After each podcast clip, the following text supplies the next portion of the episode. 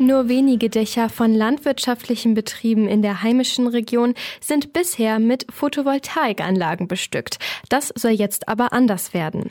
Im Umweltausschuss des Landkreises wurde gestern am Mittwoch über Beratungen der Klimaschutzagentur in landwirtschaftlichen Betrieben berichtet. Joachim Stracke mit den Infos für Sie. Weniger als die Hälfte der landwirtschaftlichen Betriebe in der Region nutzen bisher ihre Gebäude für Photovoltaikanlagen, sagt Uwe Bochnik von der Klimaschutzagentur. Da sei noch viel möglich, denn auch heute seien Photovoltaikanlagen auf den großen Dächern von Stallungen wirtschaftlich lukrativ. Wichtig sind die Anlagenpreise und da gibt es derzeit eine Entwicklung, dass es sinkt, äh, also zwischen 15 bis 20 Prozent sinken die Anlagenpreise und dann wird es umso wirtschaftlicher und interessant. Förderungen gebe es zwar keine für die Betriebe, aber die Anlagen würden sich schnell amortisieren. Die Wirtschaftlichkeit ist halt immer von der Größe und und dem Eigenverbrauch, aber auch letzten Endes, wie einfach das montiert werden kann.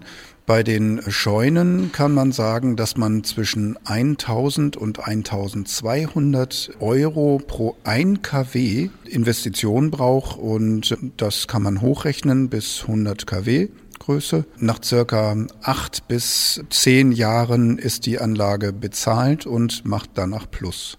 Früher wurden die Anlagen vor allem für die Einspeisung ins Netz genutzt, heute geht es darum, den Eigenverbrauch abzudecken. Ich denke, die Rahmenbedingungen sind so, dass es früher eine Einspeisevergütung gab, die sehr, sehr äh, interessant war. Lange Jahre wurde nichts gebaut. Jetzt aber kommen die Landwirte wieder dazu. Auch die besitzen Elektroautos und haben einen hohen Stromverbrauch und dann geht es halt wirklich auch da los. Der Landkreis hat die Klimaschutzagentur beauftragt, landwirtschaftliche Betriebe entsprechend zu beraten. Die Nachfrage sei sehr groß gewesen und sei es immer noch, sagt Bochnik.